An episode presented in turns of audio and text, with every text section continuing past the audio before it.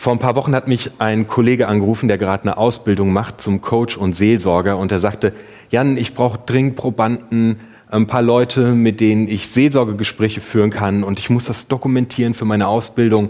Und hättest du nicht Zeit, am Mittwoch das mit mir gemeinsam zu machen? Und ich sage, okay, alles klar, wenn dir das hilft, mache ich doch gerne. So, ich habe das jetzt gerade nicht so nötig, aber du brauchst es für deine Ausbildung. Alles klar, Mann, ich habe Zeit, ich werde am Mittwoch äh, dir zur Verfügung stehen. Mach mal. So, es wurde Mittwochmorgen und er hat mir auch einen Arbeitsauftrag gegeben. Ich sollte mir zu einem gewissen Thema Gedanken machen. Und ich dachte mir so, ja Mann, ich mache es ihm richtig schwer. So, ich suche so ein Seelsorgethema raus, wo sich schon jeder die Zähne ausgebissen hat, wo ich an mir selbst so richtig hart verzweifle. Ich gebe dem richtig. Der wird heute was, der wird, der, der wird eine gute Ausbildung haben, wenn der hier fertig ist. Und ich bin so in dieses Gespräch reingegangen, so ich habe das, ich habe das ehrlich gesagt so überhaupt nicht richtig ernst genommen. Also das war für mich, naja, es ist mal eine schnelle Übung, aber ich habe auch gelacht und mir gedacht so, come on, gib ihm eine Challenge. Ähm, mal sehen, wie er damit klarkommt. Also so, ja, mir ging es gar nicht gut in dieser Zeit.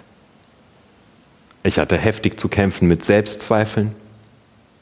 Ich spüre wie viele andere Menschen auch zurzeit einen krassen Druck oder das Gefühl, nicht abschalten zu können, weil man ständig auf Standby ist und agieren muss, kreativ agieren muss, was geschieht als nächstes. So mir ging es tatsächlich nicht sonderlich gut. Und dieses Gespräch begann. Und ich habe nach einigen Minuten des Gespräches gecheckt, dass ich mich verkalkuliert habe und dass das, was hier gerade passiert, mich etwas angeht. Und gegen Ende des Gespräches meinte mein Kollege, so Jan, du wirst jetzt mal fünf Minuten ganz still, lehnst dich zurück, machst die Augen zu und erzählst einfach, Gott mal, was du heute für dich mitgenommen hast.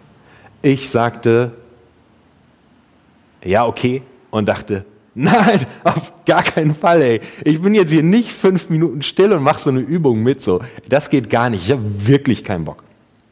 Und wie ich es ausgesprochen hatte, merkte ich schon, wie auf einmal was passiert, was größer ist als ich und ich still wurde. Und ich habe innerhalb von Sekunden verstanden, was Gott jetzt gerade von mir möchte. Und diese fünf Minuten Stille war ich einfach in der Ruhe und in der Gegenwart Gottes. Und Gott hat mir gesagt, wer ich bin und dass er mich liebt. Und ich stehe wieder auf und mein Kollege sagt, Jan, ich habe so das Gefühl gehabt, so ich habe gebetet, während du da lagst und ähm, ich soll dir sagen, dass Jesus dich im Arm hält. Und auf einmal macht er es so, bam. Und alles, was ich brauchte, ist komplett unverhofft an diesem Mittwochmorgen in meiner Küche passiert, wo ich dachte, ja, man gibt dem Kollegen mal einen richtigen Job. Hat Gott mir einen Job gegeben und ist mir begegnet, mitten, mittendrin in meinem Alltag. Und ich brauche das und du brauchst das, dass wir Gott begegnen. Wir sind angewiesen darauf, in seine Nähe zu kommen und von ihm was über unser Leben zu hören. Und genau darum geht es in der Geschichte, die ich dir heute mitgebracht habe. Die Story hat ein Mann namens Lukas aufgeschrieben, die steht im Neuen Testament. Und ähm, ja, Mann, wir gehen einfach mal zusammen in diese Geschichte rein. Ich hoffe, du bist bereit. So, let's go. Eines Tages stand Jesus am Ufer des Sees Genezareth. Die Menschen drängten sich um ihn und wollten Gottes Botschaft hören. So die Menschen, die sind richtig scharf darauf. Die Leute wollen was, wollen was von Gott hören für ihr Leben und sie drängen sich richtig um Jesus herum.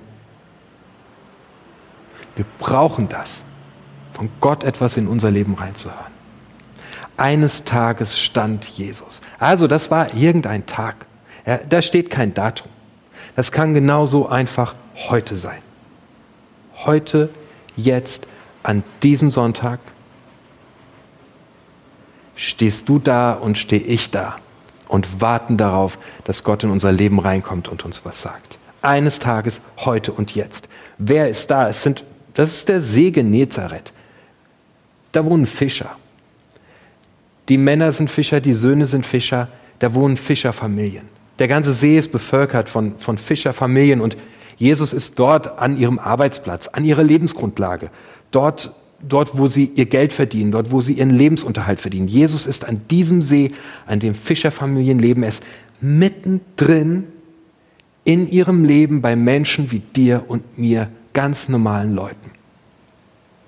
Heute, eines Tages, heute ist Jesus mittendrin bei dir genauso wie du bist, wie du jetzt im Schlafanzug auf deiner Couch sitzt oder dich extra für den Livestream geschminkt hast, wie du gerade gestresst bist oder fröhlich bist, aus der Woche, aus der du gerade kommst.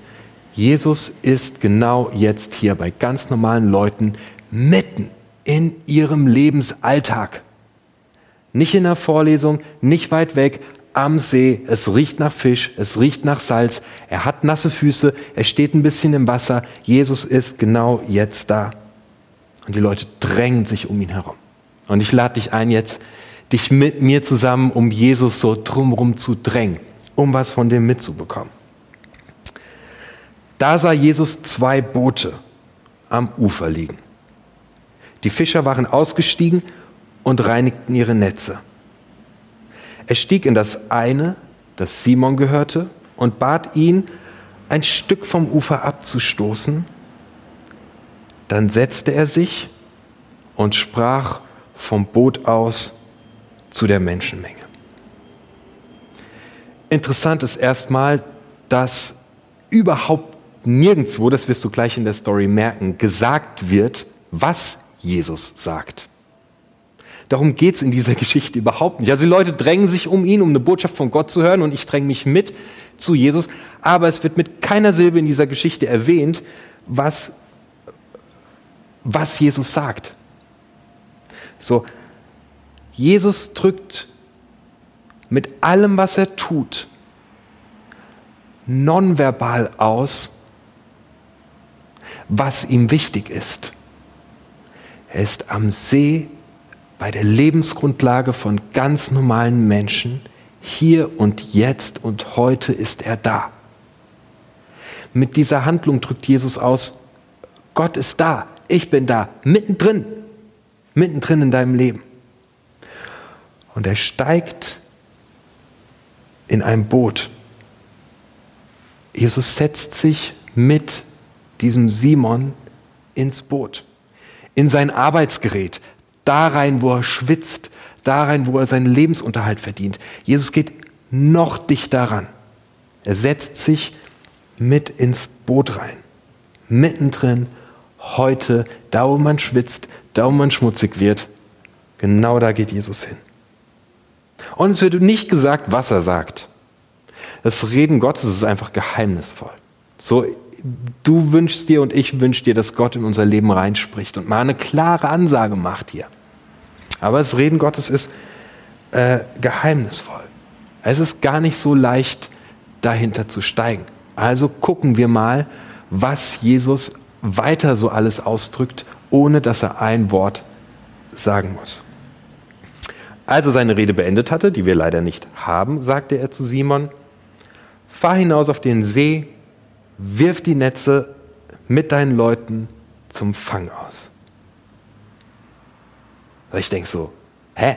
Das ist ein komischer Bruch in der Geschichte. Also gerade eben hat Jesus noch eine Rede gehalten und er steht auf dem Boot und eigentlich denke ich so, alles klar, äh, das ist sein Job, er hat eine Rede gehalten und jetzt macht Jesus Feierabend. Schön Feierabendbier mit den Jungs am Strand. Nee. Jesus geht noch einen Schritt tiefer in das Leben von diesem Simon rein und sagt so, und jetzt fahren wir zusammen zur Arbeit. Wir beide. Wir beide fahren jetzt zur Arbeit zusammen. Nimm deine Leute, wir fahren raus. Da steht nirgendwo auch, dass Jesus aus dem Boot aussteigt. Deswegen nehme ich das jetzt einfach mal wörtlich. Jesus fährt mit Simon auf seine Arbeit. Er geht noch tiefer rein. Er kommt noch dichter wirf mit deinen Leuten die Netze aus. So, das heißt, Jesus, Jesus will jetzt was, der will jetzt ein Zeichen setzen. Der hat was vor. Der möchte, dass dieser Simon etwas lernt. Das ist hier jetzt eine erlebnispädagogische Einheit. Und Simon erwidert, Herr, wir haben uns die ganze Nacht abgemüht und nichts gefangen. Aber weil du sagst, werfen wir jetzt die Netze halt nochmal aus. So, Jesus, alles klar. Petrus, Simon Petrus kennt Jesus und ein paar Tage vorher hat er seine Schwiegermutter äh, von der Krankheit geheilt. Also er hat ein Grundvertrauen. So, der, okay, alles klar, Jesus, just do it. wir machen es, es ist gegen jede Vernunft, aber du sagst es, also let's go. Und er nennt ihn hier, ich arbeite mit der guten Nachricht äh, Bibel, da steht Herr, wir haben uns die ganze Nacht abgemüht. Das ist nicht ganz sauber übersetzt. Ähm, Im Griechischen steht hier das Wort Meister. So, Meister, wir haben uns die ganze Nacht abgemüht und nichts gefangen.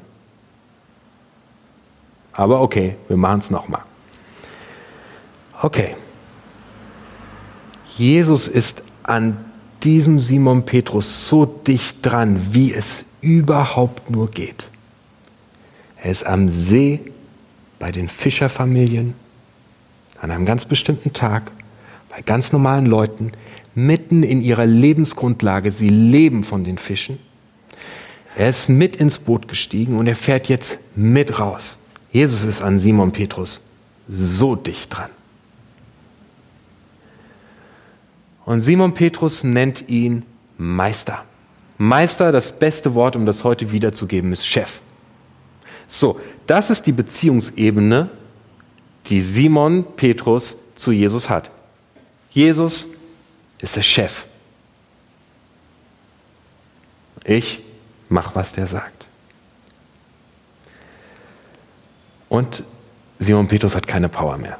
Er hat die ganze Nacht durchgefischt. Er hat nichts gefangen. Der ist gejagt, gehastet, Netze ausgeworfen. Hat zu Hause seiner Frau erzählt, dass er wieder nichts gefangen hat. Er ist frustriert und vielleicht sagt er einfach auch gerade nur, oh Gott, ey, ich kann nicht mehr. Es ist gerade einfach echt zu viel. Er reinigt gerade noch die Netze, seine Hände tun weh, er ist müde, er kann nicht mehr. Ihm fehlt gerade in diesem Moment die Lebensgrundlage. Er hat nichts gefangen. Fische sind die Lebensgrundlage von allen, die da wohnen. Und er hat nichts. Er steht mit leeren Händen da. Das ist seine Ausgangssituation. Und jetzt sagt der Chef, okay, wir fahren raus. Die Beziehung zwischen Jesus und Petrus ist eine Chef-Mitarbeiter-Beziehung aus der Sicht von Petrus.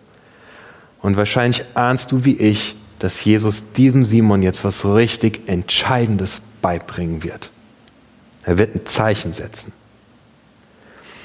Sie taten es und fingen so viele Fische, dass die Netze zu zerreißen drohten.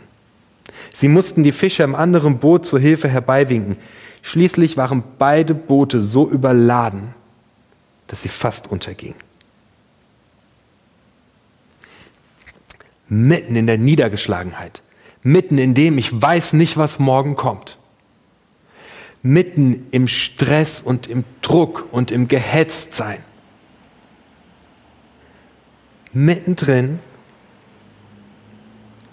tut Jesus ein Wunder und zeigt diesen Petrus, ich habe für dich Lebensgrundlage in Hülle und Fülle. Dafür stehen die Fische. Für Lebensgrundlage. Der gibt ihm ein Fundament. Gestern Abend sagte meine Frau zu mir, ich liebe dich. Er sagt so, ja, come on, das ist ja normal, du bist ja verheiratet. Ich bin äh, 15 Jahre verheiratet. So. Aber es ist nicht normal. Es ist überhaupt nicht normal.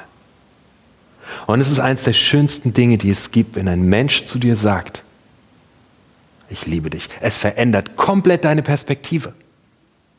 Es verändert dein Leben. Du stehst, du, du bekommst eine andere Laune. Es, es macht etwas mit dir, dass ein Mensch das zu dir sagt. Es ist eine Lebensgrundlage, dass man geliebt wird. Ich hatte ein Leitungsteam diese Woche. Wir hatten wahnsinnig viele To-Dos auf unserer Liste. Und am Ende hatten wir kein, kaum noch Zeit für die To-Dos, weil wir uns so gut unterhalten haben.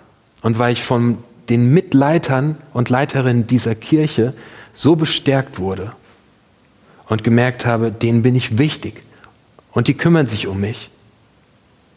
Das hat so gut getan. Das war eine Lebensgrundlage. Wir brauchen das für unser Leben, dass wir wissen, wir sind geliebt und wir sind wertgeschätzt und wir sind anerkannt. So, das ist die Erfahrung aus meinem Leben, an die ich anknüpfen kann und die ganz konkret heute was mit mir gemacht hat. Und gleichzeitig brauche ich es, dass Gott genau das zu mir sagt, weil das noch tiefer geht und grundlegender ist. Jesus gibt dem Petrus auf dem See die Lebensgrundlage. Er fängt diese Fische in Hülle und Fülle und Jesus bringt damit zum Ausdruck, ich habe alles, was du brauchst. Jesus ist die komplette Zeit bei Petrus. Die ganze Zeit. Er kommt immer dichter ran. Er geht mit ihm schwitzend ins Boot rein. Er ist die ganze Zeit da. Aber die Tragweite ist Petrus überhaupt nicht klar. Und darum drückt Jesus es mit einem Wunder aus. Und es ist ein Wunder, wenn Gott uns etwas zeigt. Und es braucht ein Wunder. Denn die Lebensgrundlage, die Jesus gibt, die kommt nicht von dieser Welt. Die ist ein Wunder, etwas Großartiges. Es ist die Identität, dass wir uns Kinder Gottes nennen dürfen dass Gott über dir und mir ausspricht. Ich finde dich sehr gut, du bist klasse, ich schätze dich wert. Jesus sagt mal, wer mich sieht, der sieht den Vater. Und in dieser Geschichte sehen wir einfach richtig viel, wie Jesus ist. Jesus ist derjenige, der immer näher kommt, der dicht kommt und der eine Lebensgrundlage schafft. In Römer 5, Vers 5 schreibt Paulus, unsere Hoffnung aber wird uns nicht enttäuschen. Denn dass Gott uns liebt, ist unumstößlich gewiss. Seine Liebe ist ja in unsere Herzen gegossen durch den Heiligen Geist, den er uns geschenkt hat. Diese Liebe zeigt sich darin, dass Christus sein Leben für uns hingegeben hat.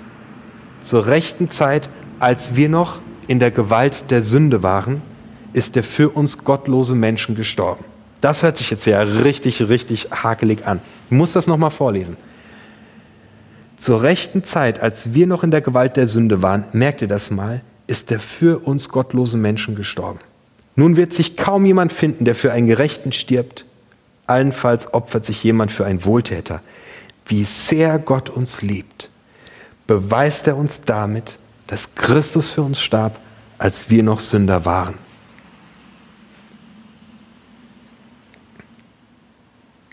Ich lasse das ganz kurz so stehen und geht zurück in die Story und wir knüpfen das gleich aneinander an.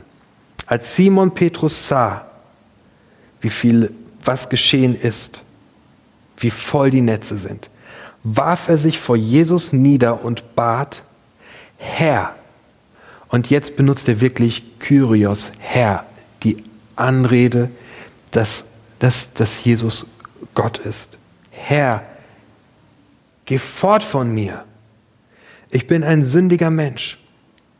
Denn ihn und alle anderen, die bei ihm im Boot waren, hatte die Furcht gepackt, weil sie so einen so gewaltigen Fang gemacht hatten.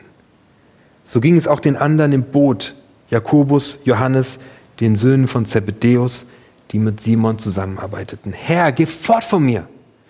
Ich bin ein sündiger Mensch. So und die einzige Sünde, die man irgendwie Petrus in dieser Story anlasten kann,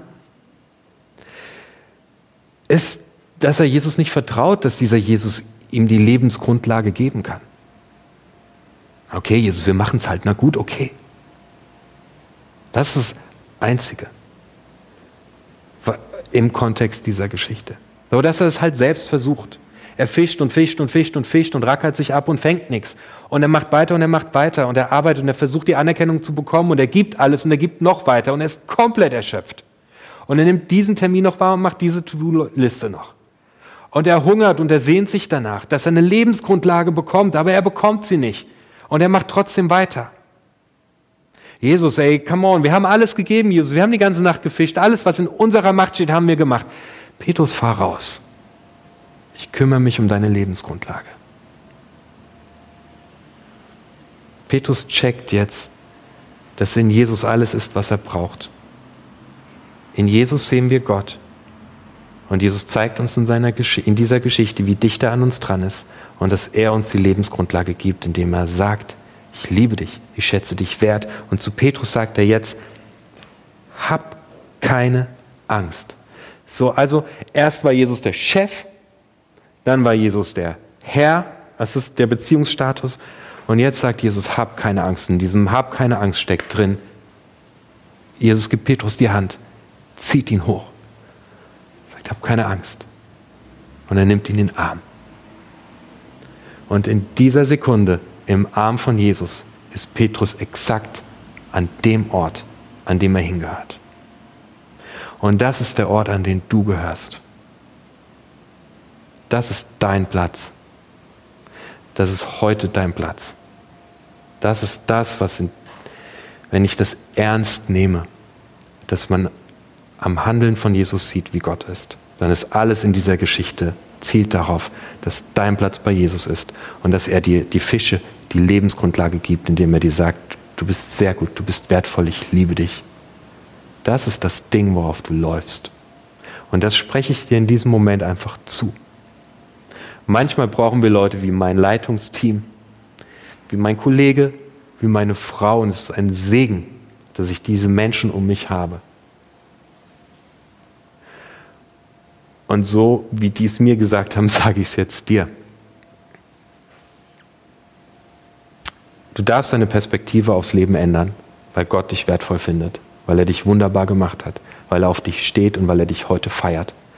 In Römer 5, Vers 5 steht, dass er für dich gestorben ist, als, als du noch ein Sünder warst, als du es selbst nicht wahrhaben wolltest. Also das gilt schon immer. Er macht es halt einfach schon die ganze Zeit.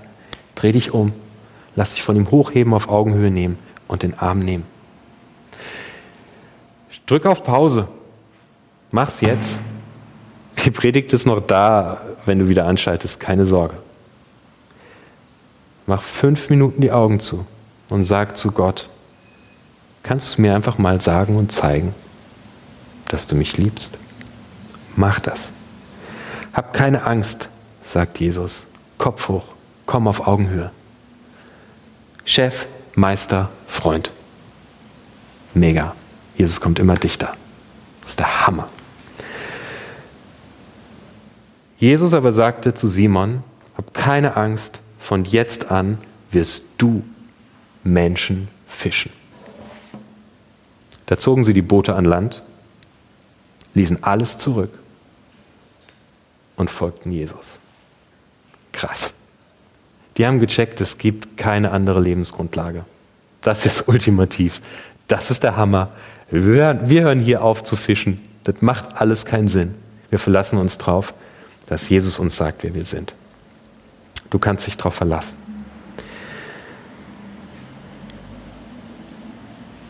Du wirst ein Menschenfischer, Petrus. Ich habe dir die Lebensgrundlage gegeben und du wirst sie anderen geben. Ich habe ein Do-it-yourself für dich. Wie du in meiner Geschichte gemerkt hast, habe ich andere Menschen gebraucht, um das zu verstehen. Sei du jemand, der anderen eine Lebensgrundlage gibt. Sag heute mal den Menschen, die dir am nächsten stehen, dass du sie liebst. Es verändert ihr Leben. Sag die Woche deinen Arbeitskollegen, dass du sie wertschätzt. Es verändert ihr Leben. Du tust damit das, was Jesus für dich getan hat. Hey, ich finde es der Hammer. Mir hat es mega Spaß gemacht, mit dir in diese Story reinzutauchen. Und wir tauchen wieder auf und machen das mit einem Gebet. Vater im Himmel, danke, dass du uns schon als deine geliebten Kinder siehst und wenn wir es gerade auch nicht wahrhaben können. Ich bete für jeden, der heute den den Online-Gottesdienst geschaut hat, dass du uns richtig nahe kommst und unser Leben einmal veränderst, weil du uns eine neue Grundlage gibst. Danke, dass du da bist. Amen.